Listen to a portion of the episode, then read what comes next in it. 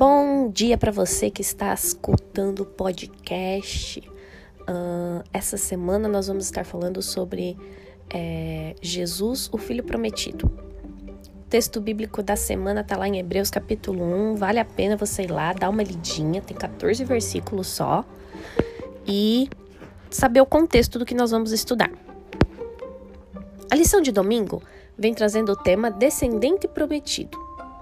Depois que Adão e Eva pecaram lá no jardim do Éden, Deus já tinha um plano para salvar a humanidade.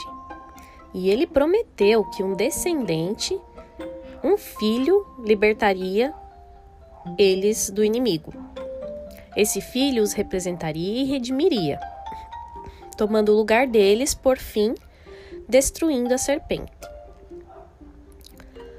promessa posteriormente confirmada a Abraão. O Senhor jurou que ele teria uma descendência da qual viria um filho, por meio do qual todas as nações seriam abençoadas.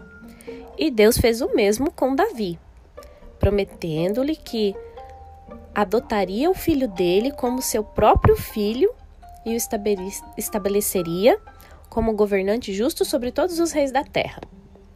O que eles não imaginavam é que esse filho prometido é o próprio Deus.